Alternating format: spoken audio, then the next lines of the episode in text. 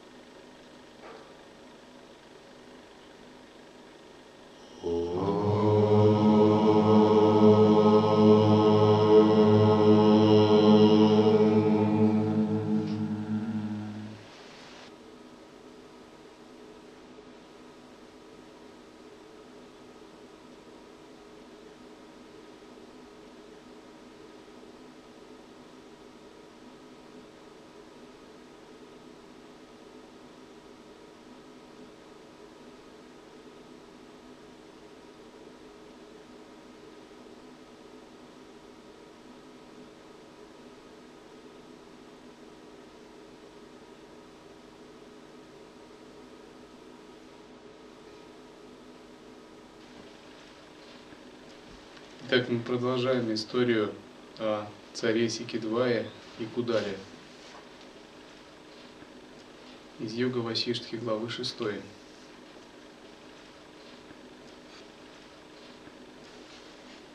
Кудала, используя свои магические способности, долетела до горы Мандара.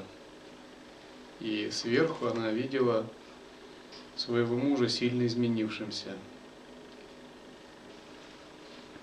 тихого, одинокого. И она тогда подумала, что Сикедвая снова может отнестись без внимания к ее наставлениям, посчитав ее глупой женщиной. Тогда Кудала создала иллюзорное тело в форме молодого аскета и спустилась прямо перед своим мужем – Сикидвай увидел молодого аскета и, увидев сияние, исходящее из него, принял его за небесного ангела и так к нему обратился.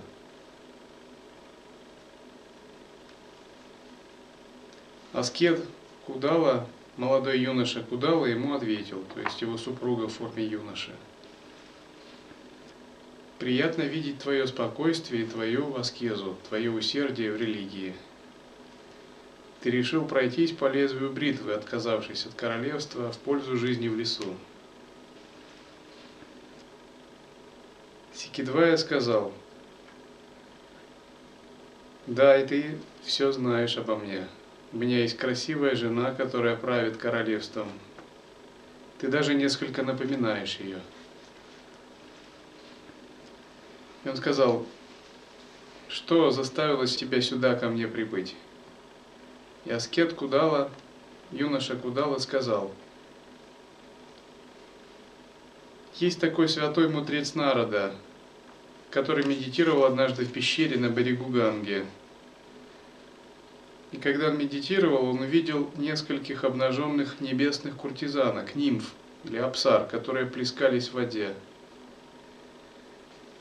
И его ум на некоторое время был выведен из равновесия –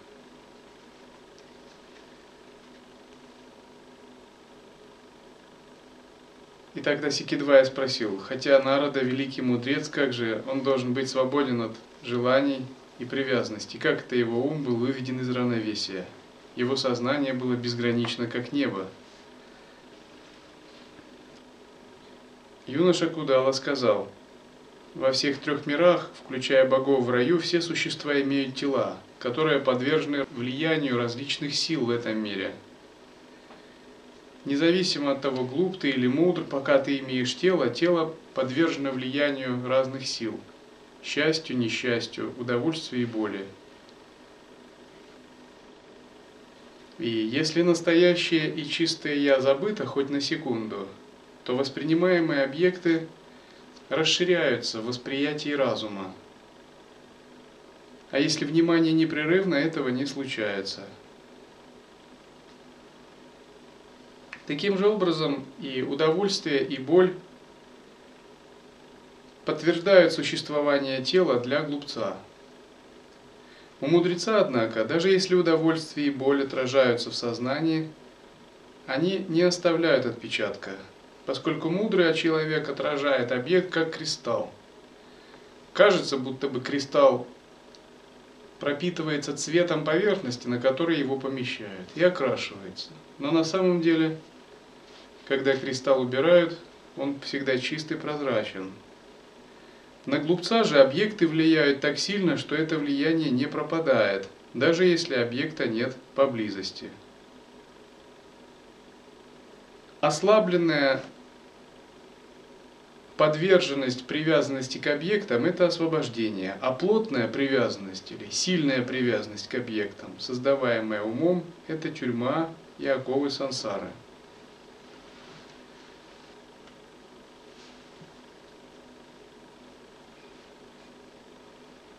Кудала говорит, что на того, кто не знает своей сущности, объекты производят колоссальное впечатление. Мудрец и глупец может пользоваться объектами одинаково. Иногда внешне они могут совсем не отличаться. Тем не менее, на одного эти объекты производят колоссальное впечатление, меняют его судьбу, являясь мощными вторичными причинами, разворачивающими его карму. Другой же относится к ним легко, оставляя их без внимания. Почему такая разница? Потому что у первого нет внутреннего центра, подобного магниту, притягивающего опилки. И чуть больше праны, больше энергии и впечатлений, и объект является весомым. Он обладает собственной гравитацией, силой притяжения, искривляет кармическое пространство – вот, допустим, в науке не выяснено до сих пор, что такое гравитация. И, в общем, силы как таковой гравитации ее, ну, вроде бы и не существует. Потому что сила тяжести, гравитация – это просто искривление пространства. Чем более массивен объект, тем сильнее он притягивает что-либо, сильнее он искривляет пространство. По аналогии, таким же образом, чем сильнее кармический объект – тем сильнее он искривляет наше кармическое пространство, когда мы с ним соприкасаемся. Но если наше кармическое видение основано не на поверхностном восприятии, а на этом внутреннем центре, то даже мощный объект не будет способен искривить наше кармическое видение. Но оно останется таким же. Оно, объект не произведет на нас никакого впечатления. Почему он не произведет? Потому что, пребывая в глубоком единстве с этим внутренним центром, мы сумеем обуздать энергии этого кармического объекта. И наше кармическое видение не изменится. Ну, такой пример. Человек, пребывающий на уровне концепций, может прочитать какую-либо книгу. И она его сильно впечатлит и он будет под впечатлением этой книги, она может изменить его жизнь даже. Затем он прочитает другую, и она еще больше его может впечатлить и тоже изменить его жизнь. В конце концов, его жизнь будет меняться в зависимости от того, какую он информацию получает. Либо он может получить новости из средств массовой информации. Эти новости тоже могут его потрясти до глубины души. Я подобные вещи тоже испытывал, и вы, возможно, тоже, только в детстве. Допустим, когда я читал о похождениях Руала Амундсена Нансена, великого полярника, по-моему, норвежского, я хотел быть полярником. Собирался идти на Северный полюс. Когда я читал про разведчиков, я собирался сам стать разведчиком. Происходило полное отождествление. Когда я читал о космонавтах, у меня не было даже других мыслей, как стать только космонавтом. Таким же образом, происходит полное отождествление с той информацией, с которой мы соприкасаемся. В том случае, если наша сущность, наше «я» пребывает на уровне равном, на том же уровне, которому принадлежат внешние объекты. Но когда мы утвердились в недвойственном осознавании, то информация больше над нами не властна, она нас не может впечатлить, изменить нашу линию жизни. Оно не может вообще выступить каким-то мощным фактором, меняющим нашу судьбу и рушащим наше кармическое видение, потрясающим наши основы. потому что мы глубже находимся и тоньше. Допустим, человек, не занимающийся духовной практикой, встречаясь с дхармой или с практикующим, его основы жизни и смысловые ценности могут быть потрясены. Это так. Потому что основы его жизни построены на чем-то поверхностном. Но чтобы потрясти основы опытного практикующего, нужно очень постараться. То есть этот объект должен быть гораздо более тонким. А если этот человек достигший или божество, или ситх, то их невозможно потрясти, даже если Вселенная растворится в пралае или махапралае.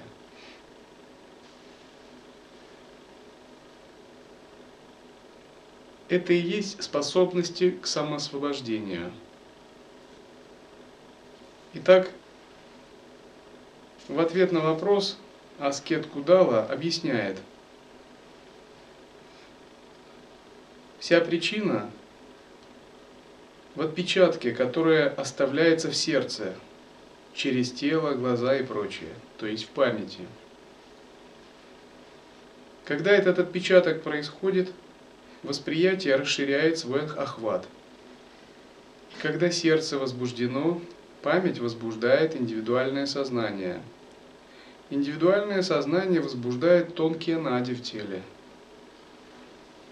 И восприятие удовольствия и боли возбуждают их по-разному. От удовольствия нади насыщаются блаженством и как бы расцветают. То есть энергия удовольствия – это такая энергия, которая часть праны насыщает центральный канал, и другая часть ее активирует нади. Поэтому все живые существа стремятся к удовольствию. В это время их нади расцветают, и ветер вступает в сушумну, даруя повышенное осознавание –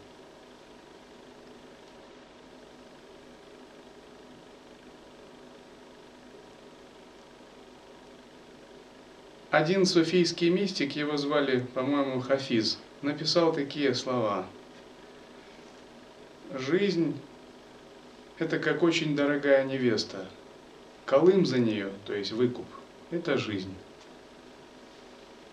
Таким же образом и живут все непробужденные существа. Они очень дорого платят за такой способ восприятия мира. Так дальше Аскет Кудала объясняет царю Сикидвая. Если индивидуальное сознание не обращает внимания на возбужденные центры, оно освобождается. Ну, пример, у вас Муладхара чакра или Сватистана чакра активированы и посылают сбивающую прану, взбудораженную, резкую прану. И здесь два выхода. Первый удовлетворять желания, потакать эмоциям, клешам, выражать это. И тогда вы входите в неконтролируемый кармический поток, когда вы почти не контролируете события. Другой способ – игнорировать возбужденные центры, находясь в присутствии. Совмещать эту прану с присутствием и трансформировать ее в что-то очень тонкое, просветленное, гармоничное и божественное – это и есть объединение пустоты с блаженством, принцип сукхашунья, или то, что в йоге называют махамелана. Есть еще третий принцип – подавить энергию, подавить свои энергетические центры. Быть в состоянии отрешения, но в таком безжизненном и безрадостном, как некоторые джайнские аскеты, которых критикует Раджниш, не работая с праной – у вас не будет желаний, но и восприятия праны, и зрелости, самосвобождения тоже не будет. Подход Анутара Тантры гораздо более зрелый в том плане, что он учит понимать вашу энергию и не только ее подавлять, но и правильно работая с ней искусно сублимировать.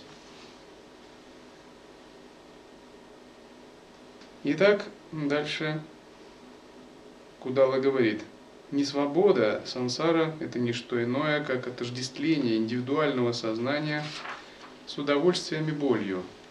А когда такого отождествления нет, это освобождение. Когда индивидуальное сознание поймет в результате исследования, что боль и наслаждение не существует на самом деле, тогда оно возвратится в равновесие.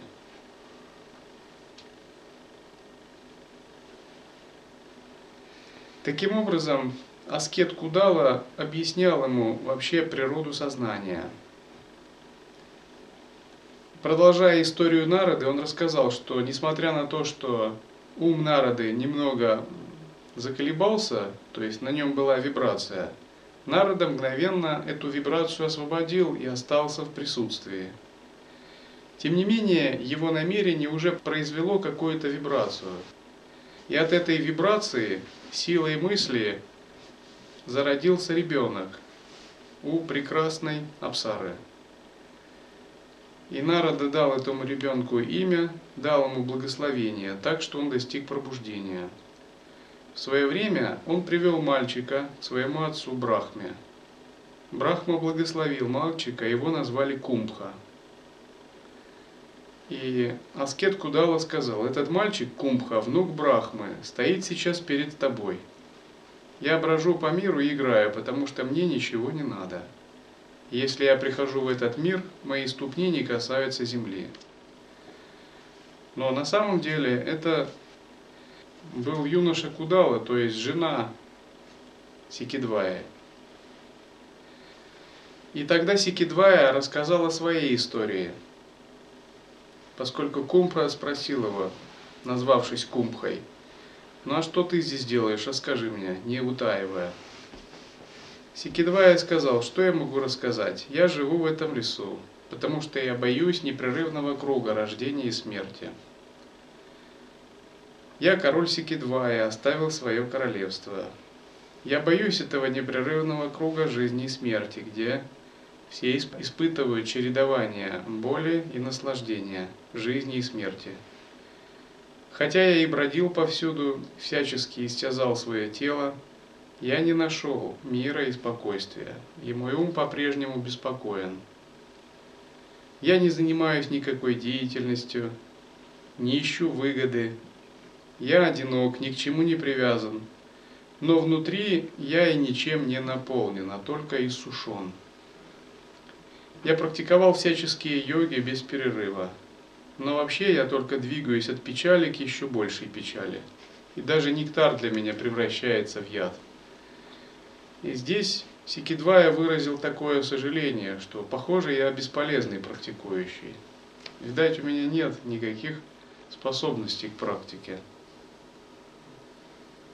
Тогда аскет, его жена Кудала в образе аскета спросила. Она сказала, «Однажды я спросил своего деда, Народу,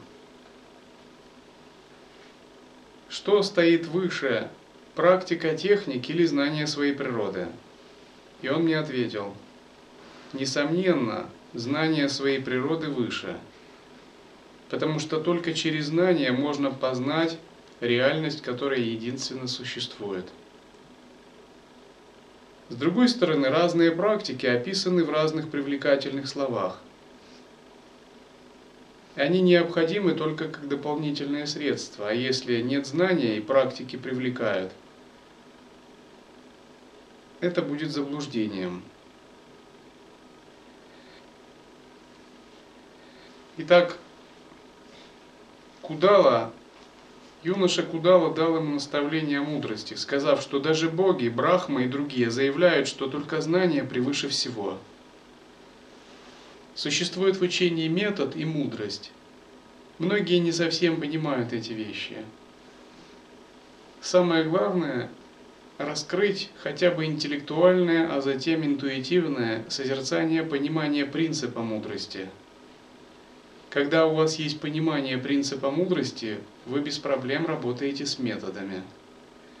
Человек, не знающий разницу между методами мудрости, может думать так. особенно получивший буддийское воспитание в духе Тхеравады. Чтобы достичь нирваны, надо медитировать, концентрироваться, быть внимательным. А зачем петь, зачем мантры читать? Все это какие-то магические штуки, трюки. Нирвана так не достигается.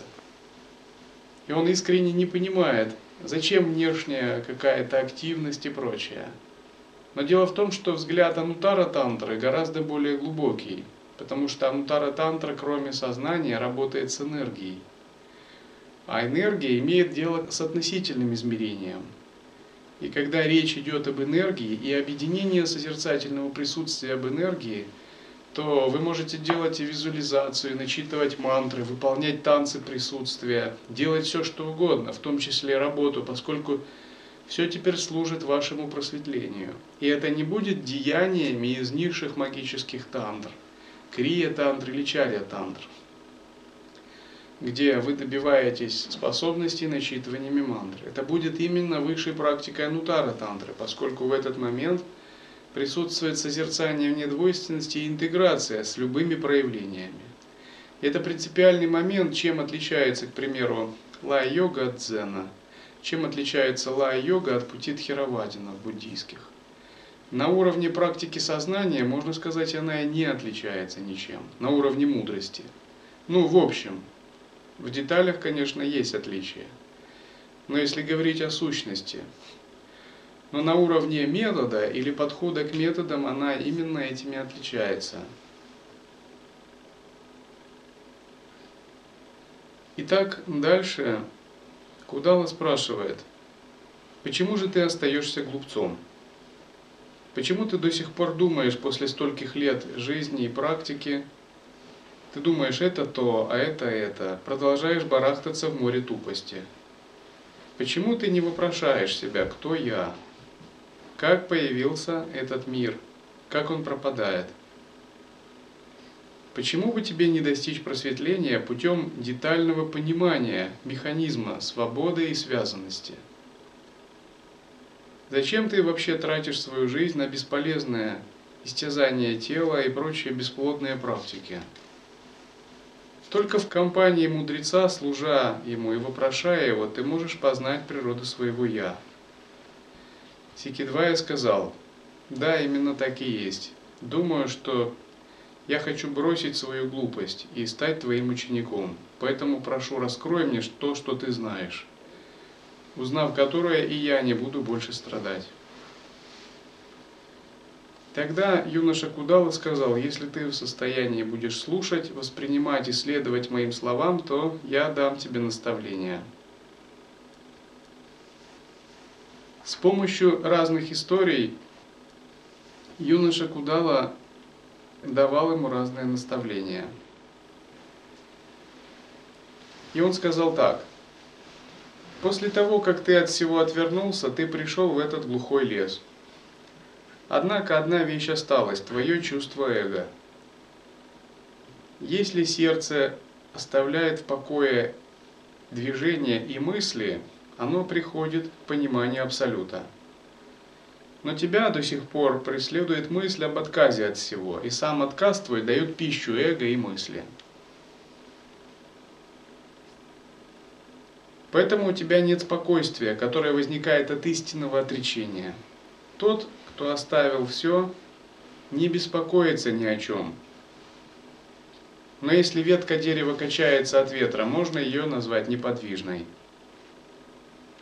Вот эти беспокойства или движения мысли, объяснял Кудала, вот они и составляют ум.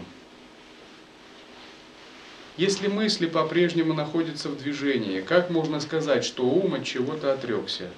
Потому что как только ум возбуждается мыслями, тут же возникают все три мира, и сансара продолжается. Пока есть мысли, нет тотального и полного отказа от всего. Как только мысли возникают у тебя в сердце, твое отречение покидает твое сердце. И ты сам не понял дух отречения и даже не взращивал его тотально, и он тебя покинул. И вместо драгоценного камня отречения, истинного отречения, ты взял вместо него стекляшку, кусок стекла. Внешние методы умерщвления плоти – ритуальную практику, начитывание мантры и прочего. На что указал йогин Кудала Сикидвая? Он указал ему на неумение самоосвобождать мысли. Здесь идет речь об отречении от мыслей. Под отречением от мыслей в практике Анутара Тантры предполагается искусство их самоосвобождения, искусство рассечения мечом различающего знания.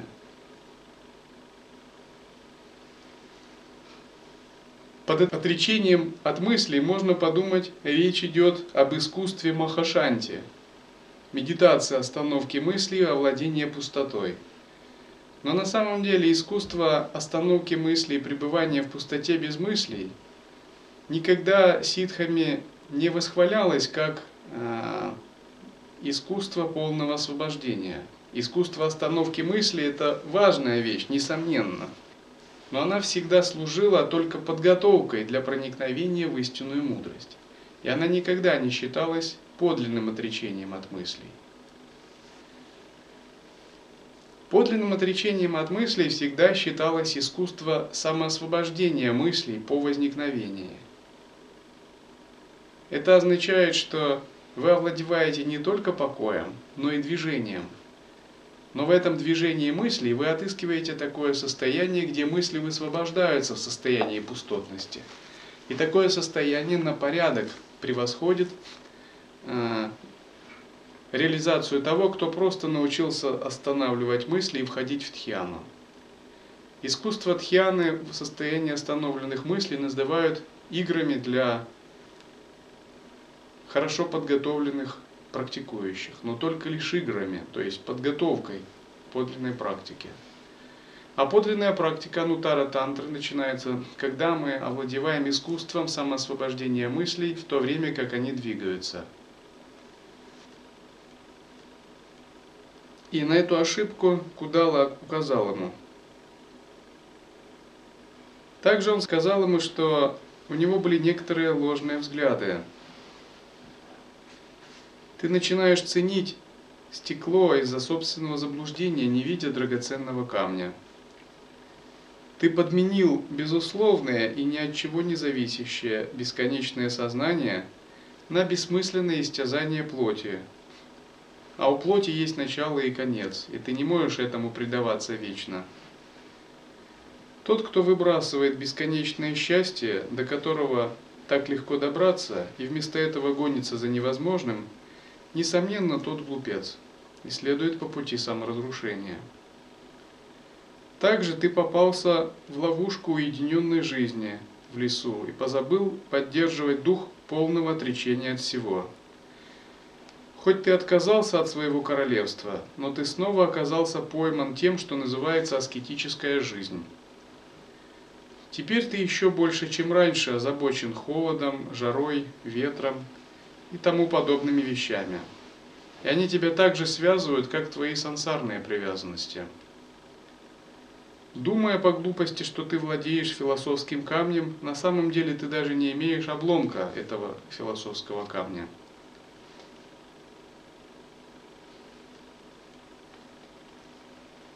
Итак, он сказал, когда ты ушел в лес, ты не разрушил свое отождествление с умом. Это была твоя ошибка. Непонимание возникло снова, и оно снова тебя поймало в ловушку. Далее он сказал, «О король, почему ты не слушал мудрые слова своей жены Кудалы, которая действительно знает истину?» Все, что она говорит, правда, и ее стоит попробовать на самом деле – но даже если ты ее раньше не послушал, почему же ты сам не смог отречься от всего? Сикидвая возмутился и сказал на это, но на самом деле я отрекся, я оставил королевство, дворец, страну и жену. Почему ты думаешь, что я не оставил? Кудала сказал, богатство, жена, дворец, королевство, все твои родственники, все это вовсе не твое. И отказ от них не является отказом от всего. Есть кое-что еще, что кажется твоими, от чего ты не отказался. И вот это то, от чего ты не отказался, и есть самое лучшее в отречении. И он сказал ему, отрекись лучше полностью от этого, без всякого остатка, и ты найдешь свободу от несчастий. Сикидвая сказал, но если все королевство со всей утварью это не мое, тогда я отрекаюсь от этого леса и всего, что есть в нем. И сказав он так, он мысленно отрекся от леса. В ответ на слова аскета, что все эти вещи, лес и прочее, не его, поэтому смысла в отречении от них нет, тогда Сикидвая сказал, ладно, вот эта убогая избушка для меня сейчас, она все-таки моя. И я ее тоже оставляю. Сикидвая вошел в медитацию и в душе отрекся от своей маленькой избушки, аскета. От всякой идеи отрекся в своем сердце. Сказал, ну теперь я наверняка отрекся от всего. Кудала сказал, однако и это не твое. Как же ты от этого отрекся? Что-то остается еще, от чего ты не отрекся. Но именно это оно составляет и лучшее в отречении. Отказавшись от этого, ты приобретешь свободу от несчастий. Сикидвая тогда подумал и сказал, но если и это не мое, тогда я отрекаюсь от моего посоха, от шкур и так далее. И сказав так, он скачал со своего места. И он собрал пожитки все, какие у него были, и развел огромный костер. Он выбросил в них четки, сказал, я свободен от заблуждения, что повторение мантры ведет к освобождению. Я не нуждаюсь более в четках.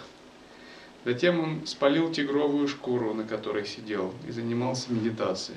Еще у него оставался горшок для воды. И он сказал, я отрекаюсь от всего, от чего надо отречься раз и навсегда, иначе оно снова обретет власть надо мной. Раз и навсегда я выкидываю все в костер. Таким образом он сжег все, что у него оставалось.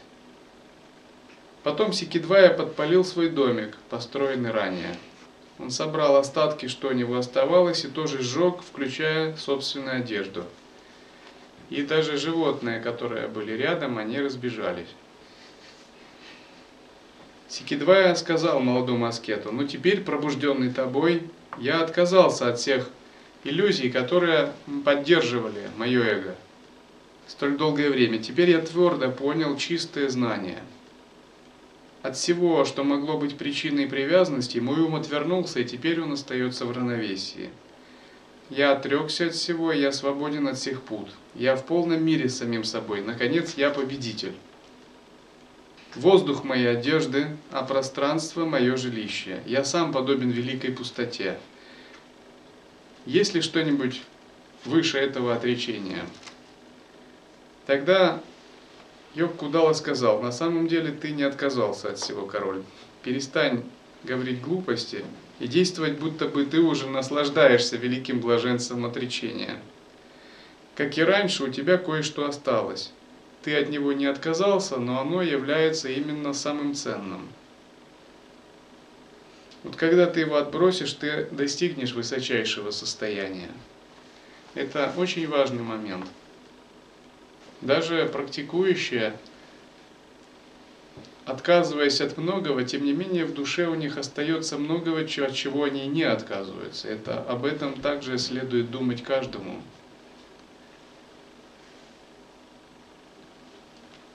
Но именно от того, насколько мы можем отказаться в душе от этих небольших вещей, зависит очень многое. Зависит именно самая сущность реализации.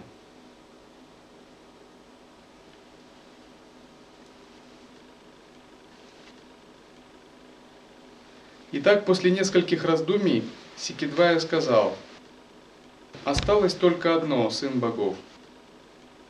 Вот это тело осталось, приют для ядовитых змей, органов чувств и желаний. Я хочу отказаться от него и разрушу его, чтобы достичь полного отречения». И он собрался прыгнуть в костер, чтобы полностью отречься от тела. Тогда Аскет Кудала его остановил и сказал, почему ты хочешь уничтожить это невинное тело? Ведь это тело не обладает осознанием. Зачем ты его хочешь принести ему вред? Оно не имеет никакого отношения к твоему эго и к твоим заблуждениям. Не пытайся его уничтожить. Это тело мотивируется энергиями и разумом, и оно не ответственно за ощущение удовольствия и боли. Тем более, ты выкидываешь то, что может помочь в отречении и в просветлении. Итак, Кудала сказал, отречение от того, что является всем, от того, что является единственной причиной всего здесь и в чем это все вокруг содержится. Вот что значит истинное отречение. Сикидвая не понял тогда и сказал, но что же это такое, от чего надо отречься? Кудала сказал, о король, это твой ум, который не инертен, ни неподвижен, ни подвижен, и который всегда находится в заблуждении. Вот он и создает все вокруг. Ум – это не знание, это человеческое существо, это мир, это все. Это зерно, из которого прорастает королевство, тело, жена и все прочее. Когда от этого зерна отреклись, только тогда это полное отречение – от всего, что есть настоящим и будущим. Неважно, королевство или лес, хорошее или плохое, все это причиняет страдания тому, кто находится под воздействием ума. Тому же, кто живет в состоянии неума, это дарует наслаждение и счастье. Тело качается под порывами мыслей. И все испытываемое живыми существами – это только умственные представления – этот ум называют по-разному – эго, душа, космос и так далее. Оставление этого и есть тотальное отречение от всего. Как только ты отрекаешься от этого, открывается истина. Все концепции единства и разнообразия здесь заканчиваются. С другой стороны, если ты излишне усердствуешь в отречении от того, что не является твоим, ты создаешь только еще большее разграничение и вводишь себя в замешательство. Даже после отказа от королевства ты, как эго, существуешь. Хоть ты спалил все в этом огромном костре, ты никак не изменился. Но когда ты откажешься от всего, для тебя исчезнут старость, смерть, страдания. Только это и есть бесконечное блаженство. Поэтому вот истина заключается в этом. Ты можешь делать то, что хочешь. Высочайшая истина знания своей природы в полном отречении, точно так же, как драгоценности хранятся в полной пустоте горшка. Король, отказавшись от всего, оставайся в той форме и в том состоянии, в котором ты себя обнаружишь. Откажись даже от концепции «я отказался от всего» и оставайся в состоянии высшего спокойствия.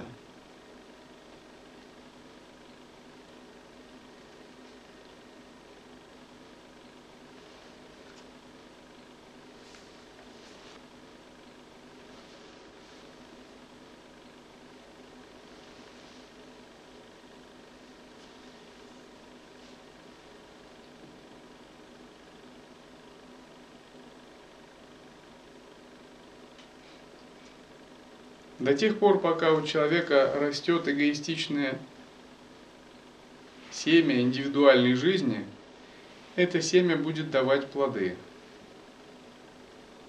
Но когда безупречным пониманием самоосвобождения и самоотдачи это семя рассекается, оно переставает давать плоды. Никаких других плодов, кроме просветления, больше не дает.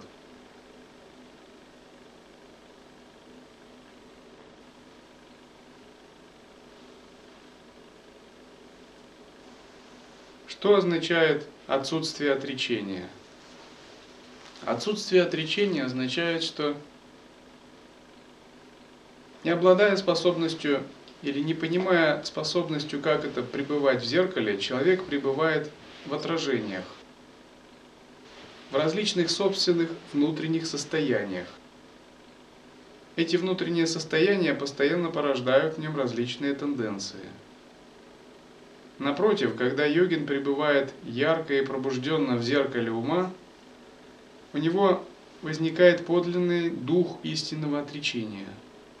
Он ни с чем из отражений себя больше не связывает.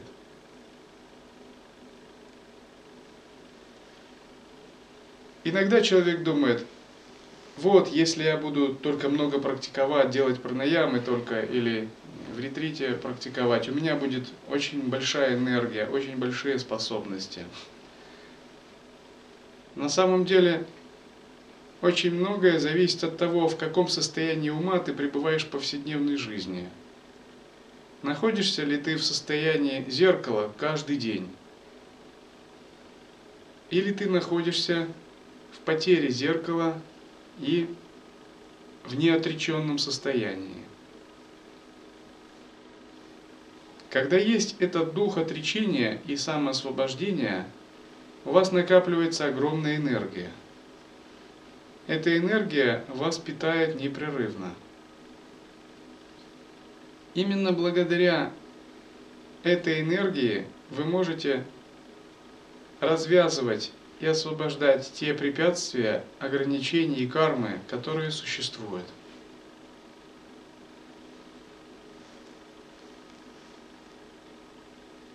Истинный йогин, он живет Богом и только Богом.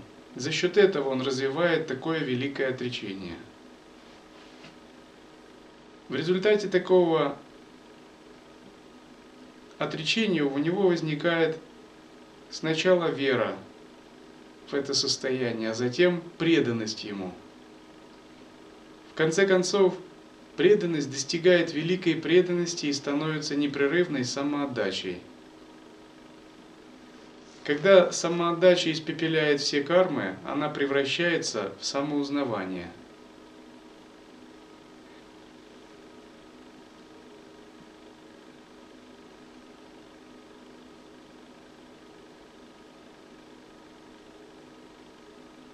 Допустим, когда человек испытывает какие-то трудности в духовной практике, это происходит не потому, что трудности реально существуют, а потому что, я ему говорю, вся проблема в том, изначально, давай смотреть в корень проблемы, не будем разбирать детали этих трудностей, а просто проблема в том, что ты не находишься в экстазе от любви к Богу.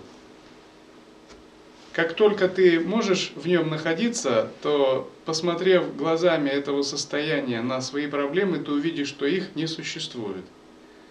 И пока ты не решишь эту проблему в корне, все остальные проблемы будут досаждать тебе постоянно. И они постоянно, ты будешь их решать, но они будут постояться заново, постоянно. Это не означает, что эти проблемы решатся вообще как-то вот так, по мановению волшебной палочки – но они точно, можно гарантировать, исчезнут для вас в душе на уровне состояния ума.